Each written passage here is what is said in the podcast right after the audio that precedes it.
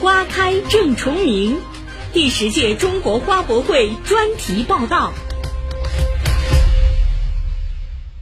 下周五，第十届中国花卉博览会就将开幕。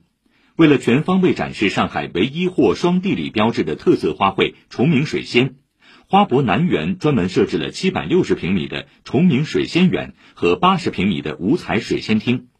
然而，本应在春节前后开花的崇明水仙是如何做到五月中旬惊艳亮相的？崇明百叶水仙花专业合作社负责人施豪为我们揭开了背后的秘密，请听报道。走进五彩水仙厅，淡雅的水仙芳香扑面而来，粉色、紫色、蓝色，五彩的水仙花在此处绽放。施豪说：“这是崇明水仙第一次尝试以彩色的形式亮相。”我们运用了一个食用色素，然后让它那个颜料吸收到我们水仙花的花瓣上面，然后形成一个盆里面的花可以开出七种颜色。现在这个呃花卉染色这好像是一个趋势吧，水仙花也也应该前进一下，学习一下。水仙花一般都是在春节前后开花，为什么五月份也能看到盛开的崇明水仙？这其中离不开科技力量加持，以及施浩和父亲数年的实验。施浩说。二零一三年，崇明水仙被受邀参加在常州举行的第八届花博会，唯一的要求就是希望水仙能在会期反季开花。当时呢，装了一个两匹的立式空调，然后呢拼命打，拼命打还不行。那我们那个崇明农村里面嘛，不是有那个井水嘛，往那个玻璃上喷那个井水，二十四小时喷，想它把把它温度降下来。后面温度下来了，但是它这个花就是光长叶子不开花。第一次实验失败，世浩一家此后每年都在尝试着反季开花培育。而转机就出现在二零一八年四月，上海新国际博览中心的中国国际花卉园艺展览会上。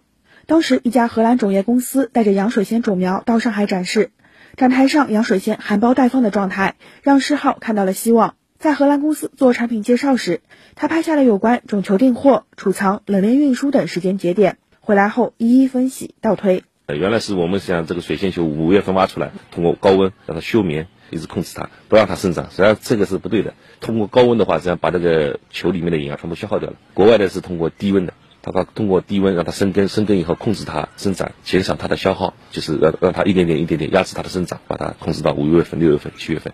二零一九年北京世界园艺博览会前夕，崇明水仙再次受邀参加五月一号的开幕式。十号带着一百盆崇明水仙参加，这次终于说开就开，大放异彩，在盆栽花、鲜切花和艺术造型等类别的比赛中拿回了一个特等奖、一个金奖和三个银奖。十号说，在本届花博会上，崇明水仙将展现出最美的姿态。今年呢这个花博会呢，正好是放在我们崇明嘛，那我们作为东道主嘛，更加应该责无旁贷吧。